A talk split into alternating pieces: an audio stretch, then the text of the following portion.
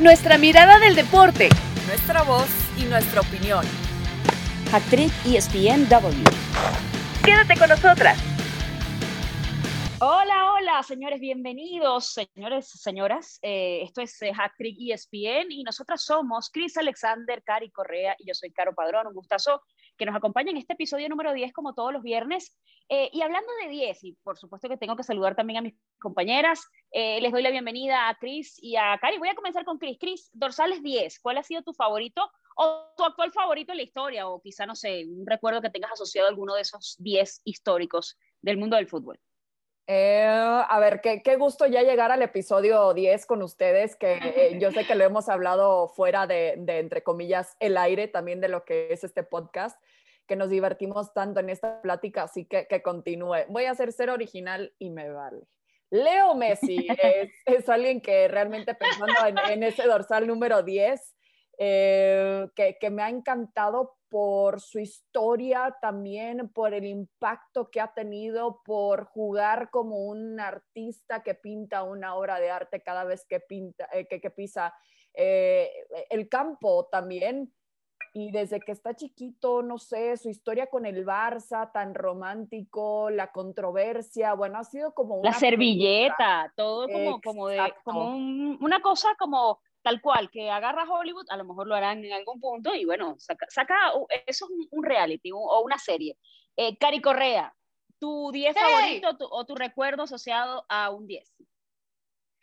Pues mira, los primeros números 10 que pasan por mi cabeza son evidentemente Lionel Messi, como dice Cristi, ser original, y luego después también Maradona, pero yo me voy a quedar con un hombre que para mí siempre hizo magia y que personalmente me encantaba su estilo, eh, Juan Román Riquelme, que pues es una te, sal, te salió el corazón boca. bostero allí, ¿no? Muy bien, muy bien. La verdad es que sí, me conoces bastante bien. Eh, y que además pues sigue siendo pues no nada más una leyenda, sino una persona en activo que trabaja en pro de la institución de Boca Juniors y, y bueno, personalmente yo me quedaría con él. Me parece que también eh, hacía magia con el balón y además levantaba todo el equipo alrededor para hacerlo gigante. Eh, me, a mí me encanta ese tipo de jugadores con personalidad. Se me hace Así importante una... mencionar a Pelé, ¿no? También. Ah, por supuesto, claro. Históricamente eh, hablando. Porque, porque además uno dice, bueno, eh, empiezan esta, digo, que no es el tema del día, muchachos, vamos a hablar de muchas cosas, ya les vamos a ir eh, contando antes de eh, entrar en tema, cuáles son los temas en general para que se quede con nosotros todo este tema, todo este tiempo en el podcast. pero además eso, o sea, históricos, por supuesto, pelea, hay que recordarlo, y esa histórica pelea con, con Maradona de quién es mejor, eso cuestión sí. de gustos. Yo, por ejemplo, mi primer recuerdo del fútbol lo tengo asociado a Italia 90 y a cuando me salió la estampita o la barajita, como el cromo, como le llaman en su país, justamente de Maradona, que corrí por casa de mi abuela. Y fíjate cómo es la vida. Eh, mi hermano esperó que me fuera a vivir a España a hacer el posgrado para robarse la estampita, ir hasta ah. mi cuarto, recoger el álbum de Italia 90, robarse la estampita y ponerla en el suyo para terminar, para, para llenarlo yo le dije, de verdad que hay, hay planes que, que, se, que se sostienen en el tiempo de venganzas crueles, porque obviamente la... la, la sí, con los hermanos nunca, siempre. Claro, Obvio. y nunca la recuperé, o sea, un robo en, en toda la extensión de la palabra. Pero bueno, eh, obviamente diría eso porque mi, mi, primer recuerdo es ese de, de, Italia 90, pero también me voy como con Chris, con el tema de Lionel Messi, que me parece un, un día histórico, ¿no?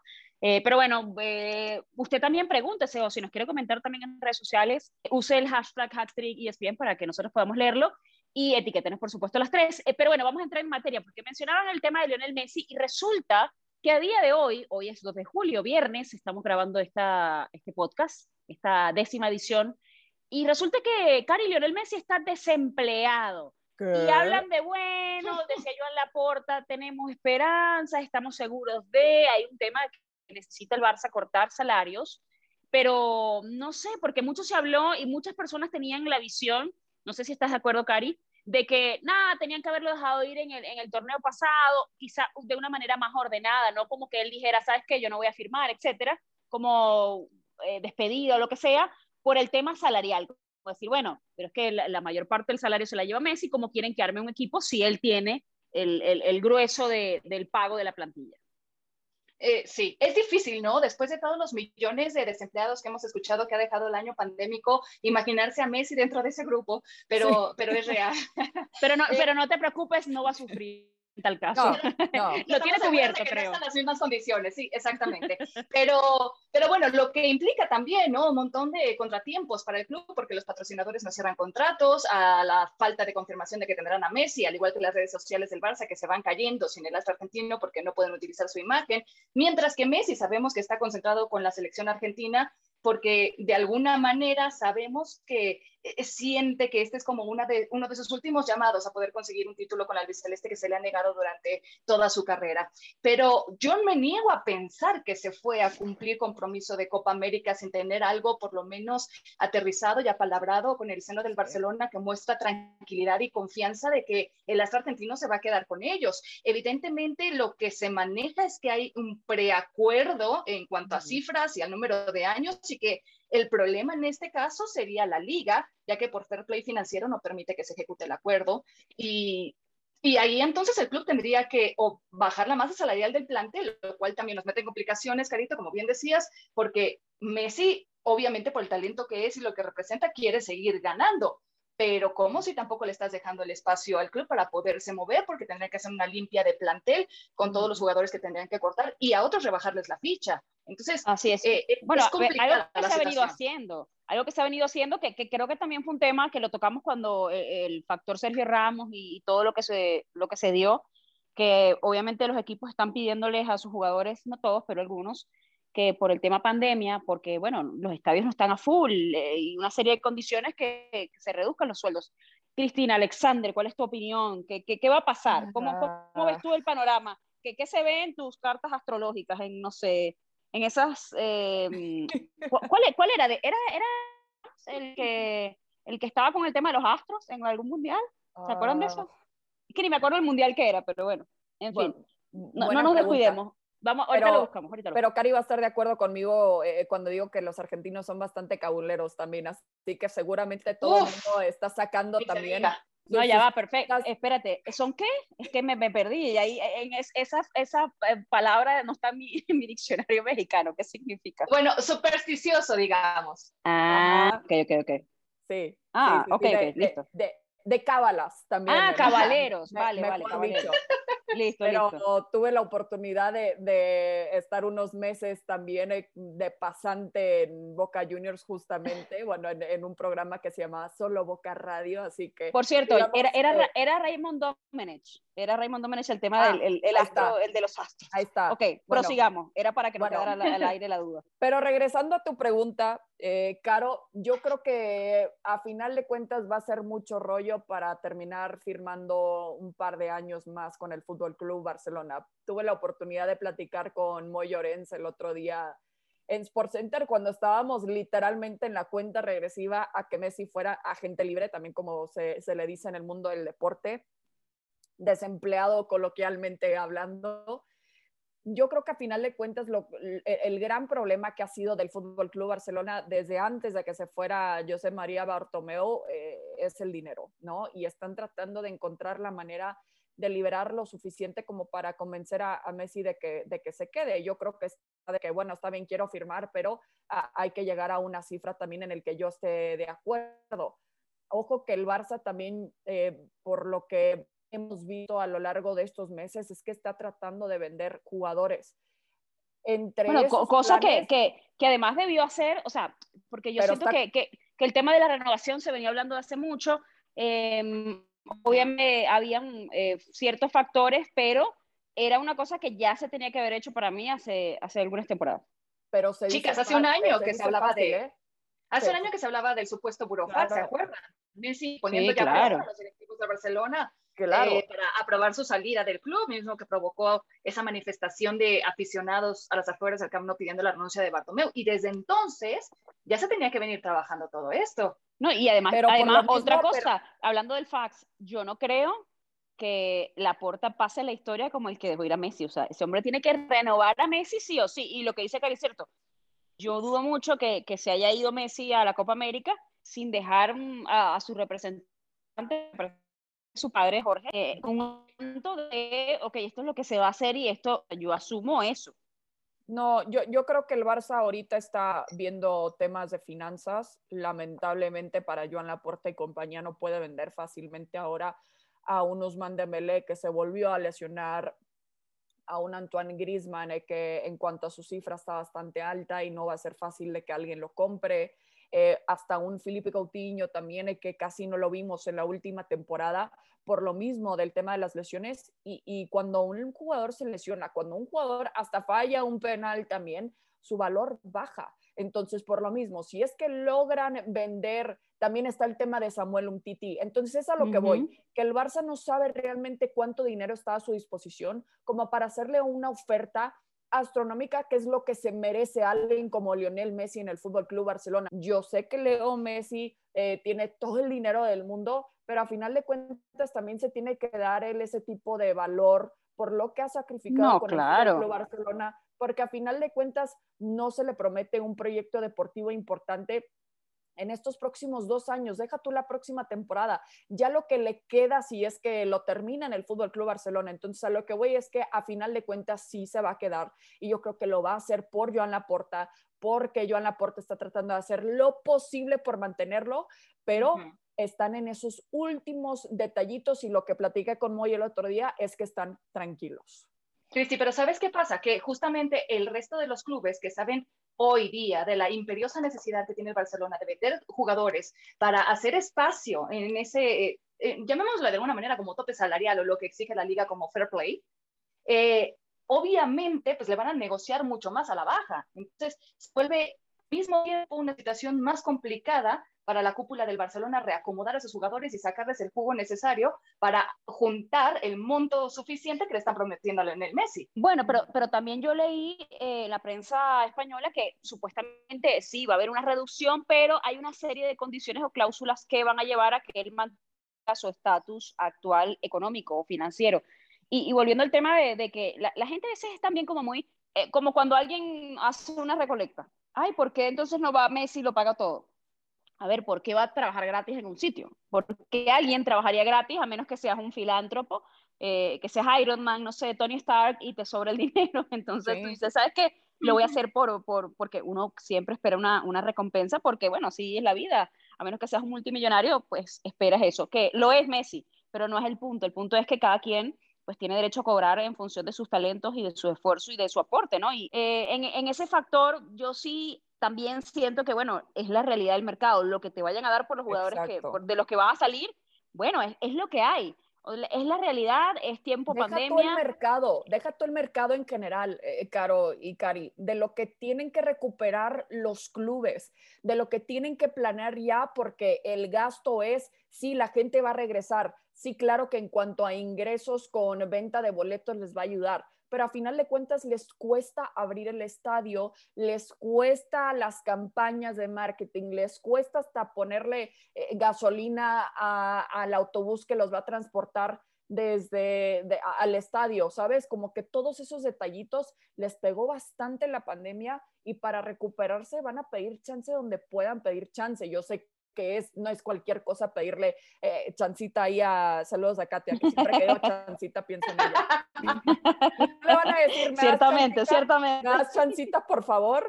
No, tampoco, es Leo Messi, es el más, el jugador más importante casi, casi de la historia del Barça, dejando a un lado, obviamente, al histórico Johan Cruyff. Sí, pero ¿sabes qué, Chris? Y me cuelgo un poco de lo que dicen las dos. Eh, a ver, no me quiero ver acá la Madre Teresa de Calcuta, eh, para nada, ustedes saben que no lo soy, pero el Banco Mundial y el Programa de Naciones Unidas eh, han publicado reportes que de verdad son paralizantes y no nos podemos alejar de la realidad que hoy vive el mundo tras un año pandémico y seguir hablando de esas cifras como si fuera cualquier cosa. Yo sé que Caro me va a decir, ¿por qué gana eso Messi? Bueno, pues porque puede. Y sí, no, no, no, todo no se le discute, pero que sea el mejor del mundo, eh, no le, no le bueno, el, mejor del mundo para, ser para, para, la realidad del día de hoy. Estoy uno de, acuerdo. los mejores del mundo. En eso estoy de acuerdo, uno, uno de los mejores del mundo. Claro. Sí, obviamente, Porque obviamente. Está a ver, hay al club, chicas, y, y, quiere al mismo tiempo un equipo no competitivo, sino que sea ganador. O sea, unas u otras. Sí. Sí, pero, pero también, a ver, yo lo veo así. Obviamente hay una reducción de sueldo, solo eso va a pasar y hay unos, una cierta cantidad de términos de, bueno, ok, hay bonos, etcétera, como para, para tratar de, negociar esa, esa bajada que la ha hecho casi todo el mundo, todos los futbolistas de élite, todos sabemos cómo está la situación, para poder mantener eh, no solamente las plantillas, sino las operaciones de los clubes. Hay demasiada gente involucrada en, en función A, eh, gente de estadios, etcétera, ¿no? Que, que, también necesitan conservar su empleo. Me parece que eso es eh, una cosa que nos ha tocado a todos, además. En, en muchos ámbitos de la vida, la gente se ha, ha, percibido porcentajes menores a los sueldos que perciben normalmente y eso es totalmente válido entendiendo las situaciones de las empresas. Yo siento que es eso, o sea, es como un sí. eh, ponerse, eh, es un, como una empatía, para mí es empatía, sí. y ponerte en un punto medio, ¿no?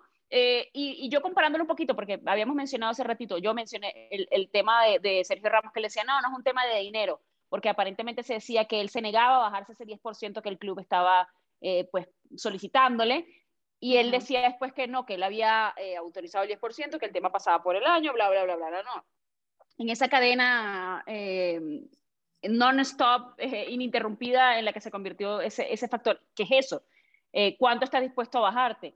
¿Cuánto estás dispuesto? Porque además eh, el otro factor es, ¿cuántos años vas a firmar el contrato? Todo el mundo espera y aspira a que Lionel Messi pues se retire en, en, esta institución de la que es imagen, de la que es un ícono, pero realmente a día de hoy pues no hay, no hay nada específico él tiene 34 años, eh, los cumplió recién. ¿Ya pasó el 24 de junio? Sí, ya estamos en julio, por supuesto. Eh, los acaba de cumplir recién. Entonces tú dices, ¿cuánto le vas a ofrecer a, a Messi? ¿no? Eh, hay, hay temas de contratos vitalicios en algún punto, de si juegas tanto, etcétera. Yo aspiro a que se retire y que se retire además en una situación que no sea la actual, en una situación de ya, estadio lleno. no pasa nada. Al menos. en una, no, y además eso, una situación, yo creo que de mérito, ¿no? De, de un estadio lleno, de un, un homenaje, 100%. porque realmente, eh, independientemente del equipo que le vas, yo creo que todos vamos a estar pe pegados a la tele el día que anuncie que se va a él Cristiano. ¿no? Y, y, uno puede ver históricamente ese último partido de, de jugadores que son íconos, ¿no? Entonces, yo aspiro que lo renueven, yo asumo que eso va a suceder. A mí me, me causó mucho shock cuando, no sé si ustedes, porque cuando él anuncia y, y, pasa todo este tema del burofax y todo aquel, aquel show, y de, a ver, eh, no me quiero meter en un tema legal, que el Barça iba a demandar, en fin, que más me parecía una cosa como un poco loca que tú termines en esos términos con una institución que te dio la oportunidad y con un jugador que además ha respondido a la oportunidad de la manera en la que Messi lo ha hecho con su talento y con su esfuerzo, ¿no? Y, y respondiendo por el equipo. Entonces yo sí siento que al final van a firmar, para mí, no sé, no sé qué, qué opinan ustedes. Que sí, esto... pero se sí, necesita sí. de mucha flexibilidad, Carito, por, por, por, todos lados, o sea, tanto de la liga como de el Barcelona y por supuesto de Messi, que claro, claro. siendo realistas, ganó una Copa del Rey en dos años, que no es solo responsabilidad de Messi, por supuesto que no, se trata de trabajo en equipo, pues sí, pero un equipo que por pagarte ahora la cifra exorbitante que quieren poner en tu nuevo contrato, ni lo está aceptando la liga y vas a dejar desnudo al equipo. Eh, y todo para reducir más de 200 millones de masa salarial del equipo, que es el 70% básicamente de lo que le están prometiendo a Messi. Eh, yo nada más te digo una cosa, esto no pasa en el Real Madrid. Porque los pero, pero, por ejemplo, ¿va, ¿vale la pena para ti pagar tanto ahorita por, por un jugador de 34 años, sea Messi, sea Cristiano, sea... Es Messi. Yo creo que los vale, yo creo que sí. los vale, pero no creo que sea la situación idónea para el Club Barcelona, ni para el mundo en general, para los equipos de fútbol, de pagar un contrato así. Y sobre todo cuando sabíamos que el Barcelona lleva tantos años arrastrando por malos manejos o lo que tú me digas, números rojos. Claro, eh, ¿tú sí. también los pagarías, Cris? Sí, 100%, es Leo Messi. Es Leo Messi lo que representa para el club, los merece al 100%. De que pueda él también trabajar con el club, ¿por qué no? ¿Por qué no pensar que el club le ha dado mucho a Leo Messi como Leo Messi le ha dado al club y yo creo que tienen que encontrar ese punto medio. Sí, esa relación yo creo que ha sido ganar-ganar, ¿no? Porque ciertamente, y, y, yo creo que a todos nos ha pasado en algún punto en donde sentimos que hemos tenido, por lo menos nosotras que, que trabajamos para, para, la cadena ESPN, hemos tenido esa enorme plataforma, pero la, la, la plataforma o la empresa también ha recibido eh, en respuesta nuestro talento, ¿no? Nuestro esfuerzo, uh -huh. nuestro nuestro amor o nuestra pasión. Nuestro compromiso, nuestro carisma. Sí, sí, no, podríamos hacer una larga lista de lo que ha recibido la cadena de parte de nosotros. Pero bueno, nosotros también podríamos hacer una larga lista de, de, de lo que hemos recibido por parte de las oportunidades, ¿no? Del apoyo, el aprendizaje, la formación, etcétera, etcétera, etcétera. Entonces, para mí es eso, una relación perfecta, ganar, ganar. Lo que pasa es que, claro, yo siento que cuando pasa por un tema futbolístico, a veces uno romantiza muchas cosas, como por decir eso, ay, pero eh, Sergio Ramos no dijo que jugaría gratis. Es un decir, yo también he dicho que trabajaría gratis, pero necesito ganar dinero porque tengo una familia que mantener, tengo que mantenerme yo. Entonces, eh, son, son temas un poco románticos y además cuando entra un factor, el factor agente, ya cambia la situación y el panorama, ¿no? Nada más a tu ganar, ganar, con el cual estoy completamente de acuerdo. Recordemos que en lo futbolístico lo más importante es ganar partidos y ganar torneos. Y que el Barcelona, si no nos ha caído la ficha de lo que ha sufrido en los últimos años, porque solamente, repito, ha ganado una Copa del Rey en dos años, eh, y todavía quieres eh, ajustar más eh, el tema de la plantilla o de los fichajes y todo por mantener a Lionel Messi, que está en sus 34 años, ojo ahí, porque vas a hipotecar el futuro del Barcelona de aquí. Pero, pero lo, hipotecaste entonces, porque cuando se quiso ir, ¿por qué entonces no lo dejaste ir? Claro, porque nadie va a querer quedar como, oye, ¿cómo vas a ver a tu estrella y a tu súper eh, símbolo? No, yo creo que eso se... Y además, a mí me preocupa otra cosa, porque estamos hablando de, de un jugador que ponte cuánto se pueda durar, no sé, dos años, tres años jugando más adicionales no sé, eso obviamente cada quien eh, lo ve y depende de lo que, lo que tu físico te dé o tu mente o, o la decisión personal, etcétera, ¿no? Pero el punto es, ¿quién viene después? Eh, ya, yo creo que ya el Barça debería ir pensando en qué viene a continuación para, ¿no? Porque creo que además le ha pasado históricamente al Barça que eso, le suceden cosas como eh, firmas a, a Luis Suárez y a los años entonces lo terminas regalando. Entonces, como que no hay una planificación también a largo plazo. pero ya, pero ya, ya hay otro presidente, ¿eh? hay que pensar eso también. Joan Laporta no estoy diciendo que va a tener el mismo éxito que tuvo, que es muy difícil repetirlo, pero al menos le va a dar el enfoque en donde el club realmente lo necesita y lo merece también para recuperarse de todo lo mal que hizo José María Bartomeu y ni modo, le va a tener que, tocar a, a Joan Laporta recuperarlo. Bueno, no, no sería la primera vez eh, pero bueno, este caso todavía entonces que a día de hoy, señores, eh, Messi es un jugador desempleado ya, en teoría no está vinculado al club, aunque yo creo que hay, temas eh, que pasan mucho más allá de ese tema legal. Yo no creo que se desvincule más allá de, bueno, ya yo no tengo contrato, puedo hacer lo que me dé la gana, me puedo ir gratis. Y además vamos vamos a, vamos a hacer un ejercicio de imaginación. Poniendo el caso de que Messi diga, sabes que no vamos a llegar a un acuerdo, el Barça diga, Mm, mira, sabes que me voy a ir por otro jugador, voy a comenzar mi renovación, lo que sea. El, el caso es que pongamos que Messi se va. Eh, Cris, ¿para dónde se iría? Ese es otro de los temas, ¿no? Porque incluso cuando sonó que Cristiano iba a salir de la Juventus, empezamos a pensar, ajá, pero ¿en qué equipo podría caber una figura así? Y podrían además asumir una ficha eh, tan cara el City, ¿te parece? bueno, con, el, señor, con el señor Guardiola allí. Eh, eh, el City está preparando aproximadamente 250 millones de euros por traer a Jack Grealish y a Harry Kane. ¿Por qué no pensar que le puedan hacer ese tipo de oferta también a Leo Messi? Que ahí sí ya, si se quiere ir a otro club, yo creo que tendría que aceptar un salario un poco menor de lo que está acostumbrado porque no estaría llegando como el máximo ídolo histórico si es que se va al City.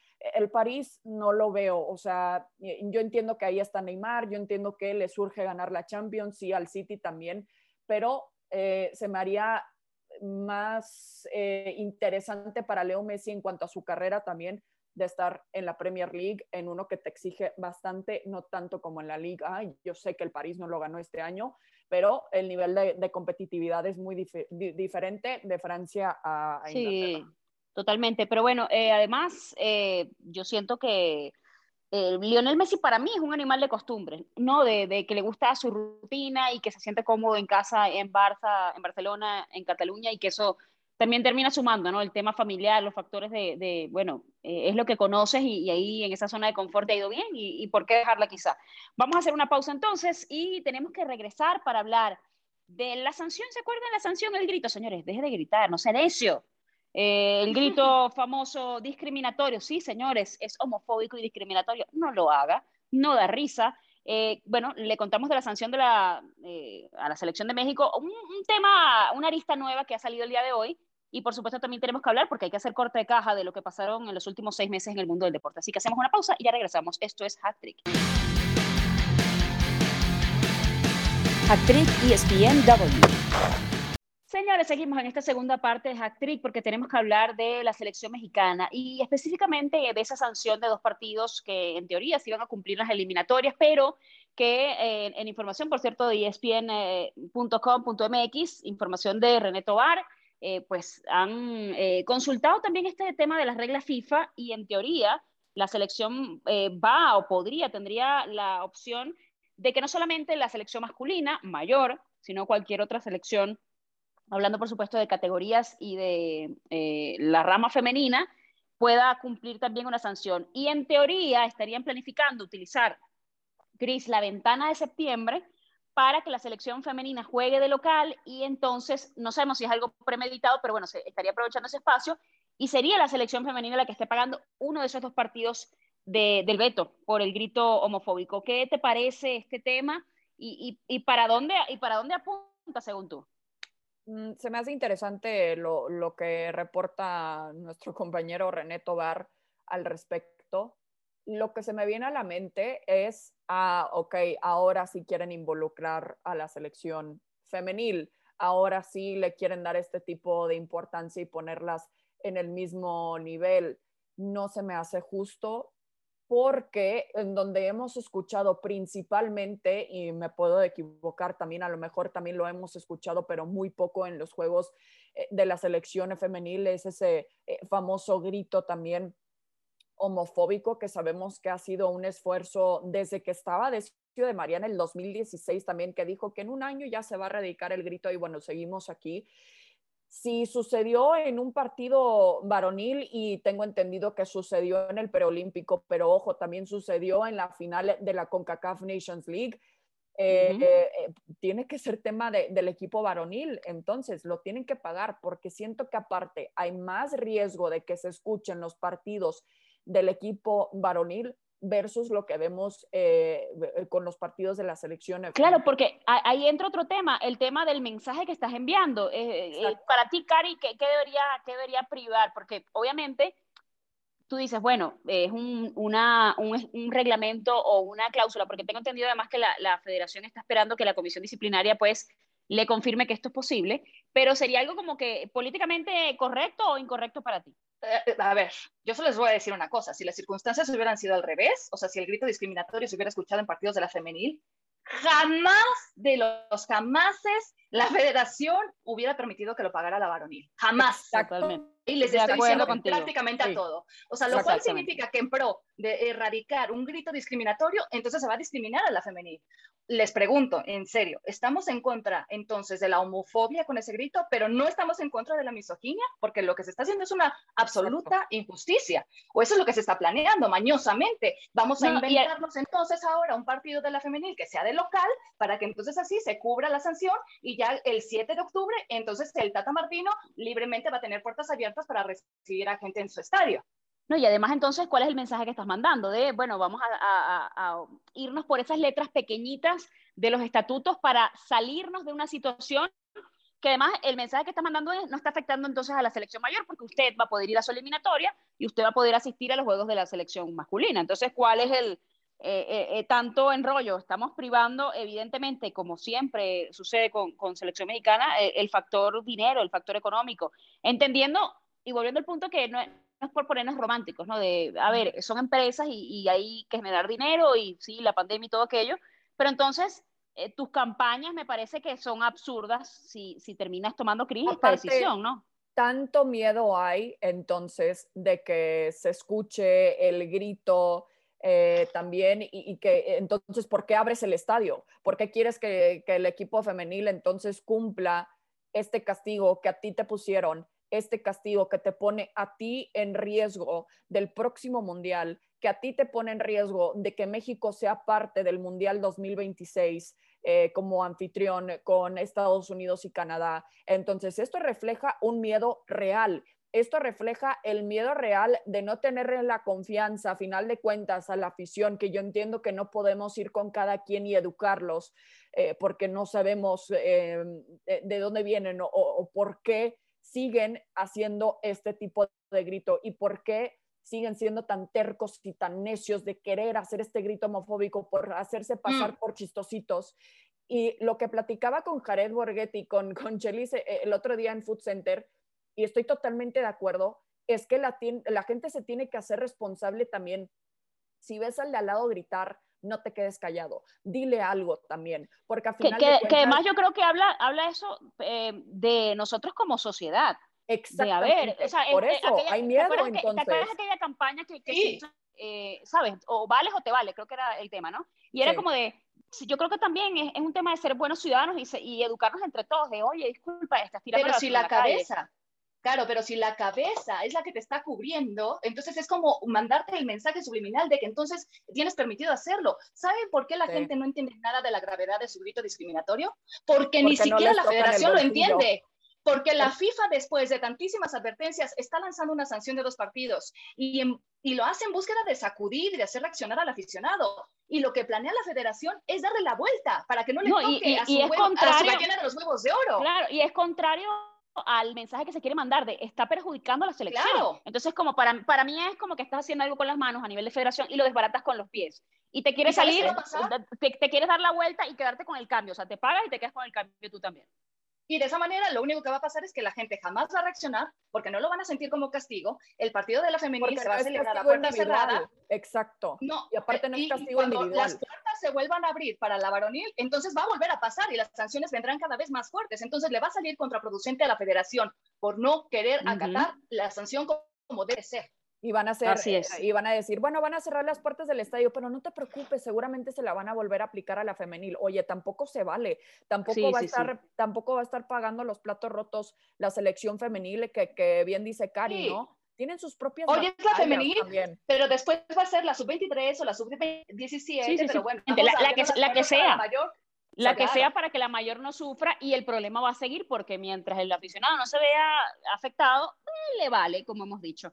Chicas, tenemos que cambiar también el tema ya porque nos queda muy poquitico tiempo para finalizar. Vamos a ser un poco breves, lo prometemos. No es nuestro talento, pero bueno, vamos, se va a intentar porque bueno, ya tenemos que hacer corte de caja.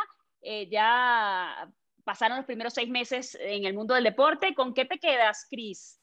Yo me quedo realmente y se me pone la piel chinita eh, en recordar lo que fue el momento de Christian Eriksen, porque yo creo que nos hizo poner los pies sobre la tierra de nueva cuenta. Ya estábamos un poco cansados, estamos un poco cansados de lo que es la pandemia y el año pasado eh, la vida se nos puso realmente enfrente cuando eh, tuvimos que el mundo se detuvo, el mundo del deporte se detuvo y reflejaba lo que estaba sucediendo alrededor del mundo. Y yo creo que aquí también le exigimos tanto a los jugadores que estén al 100% en cada partido. Y yo creo que aquí vimos que es algo bastante peligroso eh, exigirle tanto a un ser humano, que a final de cuentas pisando un campo llegas con tantas presiones, tantas exigencias encima y a final de cuentas nada de eso importa, porque me quedo con el momento en el que todos estábamos esperando saber algo de Christian Eriksen, saber algo y esa palabra de que estaba estable, yo creo que a todo mundo nos hizo suspirar y nos hizo agradecer la vida humana de, de este ser humano también. Me encanta y me quedo realmente con esa imagen de sus compañeros que le hicieron ese muro, de los aficionados que prestaron tanto de Finlandia como de Dinamarca, que prestaron también sus banderas para poder cubrirlo, para proteger no solo al jugador, sino también a, su familia, que estaba también más que nadie sufriéndola en ese momento, sus seres queridos también que estaban al pendiente de él, no querían ver esas imágenes. Con eso me quedo realmente porque me encanta cuando el deporte refleja lo que es el ser humano a final de cuentas, cuando las rivalidades desaparecen y todos estamos em, pues casi, casi eh, queriendo el mismo resultado, ¿no? Que fue el bienestar de Christian Eriksen. Me, me encanta eso y además nosotros a veces eh, no, nos ponemos a, decir, ah, pero es que son millonarios, es que van en hoteles cinco estrellas, es que viajan en charter, es que esto, esto, que aquello. ¿Cómo es posible que no, no, señores? Son personas también con familias eh, y que tienen calendarios exigentes porque, bueno, eh, la vida y a veces hasta incluso, y volvemos al punto económico, hay situaciones en donde los equipos quieren participar o los organismos quieren hacer esta cantidad de cosas sin pensar en eso, en el desgaste natural que tiene cualquier ser humano, ¿no? Y, las presiones extras que, puede tener además una profesión tan pública y tan exigida, porque creo que es de las más exigidas, y, incluso más que, que, algunos de nuestros gobernantes en el país que usted viva. Y, me parece también eso, ¿no? Que llamado a tierra, me encanta, me encanta esa, esa lección. Cari, reina, ¿con quién te quedas? Es que mira, eh, para mí deportivamente ha habido tantos momentos, desde, por supuesto, la final intensa que vivimos de Europa League, eh, un Thomas Tuchel que nos dio una tremenda lección en la final de la Champions, eh, Cruz Azul coronándose después de 23 años, o Checo Pérez que nos hizo llorar con el himno nacional mexicano en el Gran Premio de Azerbaiyán, o Brady consiguiendo su séptimo anillo, pero te lo juro que no es cliché o caer en algún lugar común, pero después del 2020 que vivimos y que de golpe se perdió la gente eh, con todo el color que le imprime en los estadios a los deportes, eh, volver a tener de regreso los rostros de nerviosismo, de alegría, el llanto por el equipo, por el atleta campeón, escuchar las porras en los estadios, esos cánticos de la gente, eh, las camisetas de los suyos, eh, de verdad creo que es el haber valorado desde otra dimensión lo que nos parecía normal y un día de golpe habíamos dejado de tener. Eh, para mí, eh, el tener eso de regreso en, esos, en estos primeros seis meses del 2021 ha sido lo que más valoro que haya vuelto al deporte, porque si bien es cierto que el deporte nos regala montones de emociones, anécdotas, valores, también los aficionados o los seguidores del deporte le devuelven aún más porque lo hacen latir, lo hacen algo, algo vivo o algo parte de nuestras vidas. Sí, yo me quedo con eso. Yo, yo siempre digo que, que, un juego sin aficionados es un entrenamiento. Y además de eso, yo creo que nos, nos recupera esta situación, nos devolvió un poco, o por lo menos espero que haya sido así con, con todos ustedes que nos están escuchando, eh, un poco de humanidad y de alguna manera nos recuerda a no dar por sentado nada en la vida, ni la salud, ni las oportunidades, ni cosas tan sencillas como poder salir a un lugar y respirar aire puro y estar al aire libre, ¿no? O, ver a un familiar o abrazar a alguien. Sí. Eh, sí, ahora nos ponemos románticos, ya sabe que de vez en cuando nos, nos por acá, pero eh, para mí también eso, el tema de Cruz Azul, el tema del regreso de los fanáticos, esa, esa enorme elección de Tuchel que en 100 días pasó de estar desempleado a no ser aspirante, sino a ser ganador del título, que fue una historia preciosa, una historia de cómo un equipo logra cambiar desde su vestuario, desde su visión de ver el fútbol y desde el corazón, desde el ánimo, ¿no? que, es al final creo que lo que empuja las piernas, no solamente de los futbolistas, sino de todos nosotros. Señores, llegamos al final. Gracias por habernos acompañado. Este fue el episodio 10 de Hack Trick. Nosotros somos Chris Alexander, Cari Correa y yo soy Caro Padrón. Hasta el próximo viernes. Chao, chao. Gracias. Bye nuestra mirada del deporte, nuestra voz y nuestra opinión. Esto fue Hack Trick ESPN W.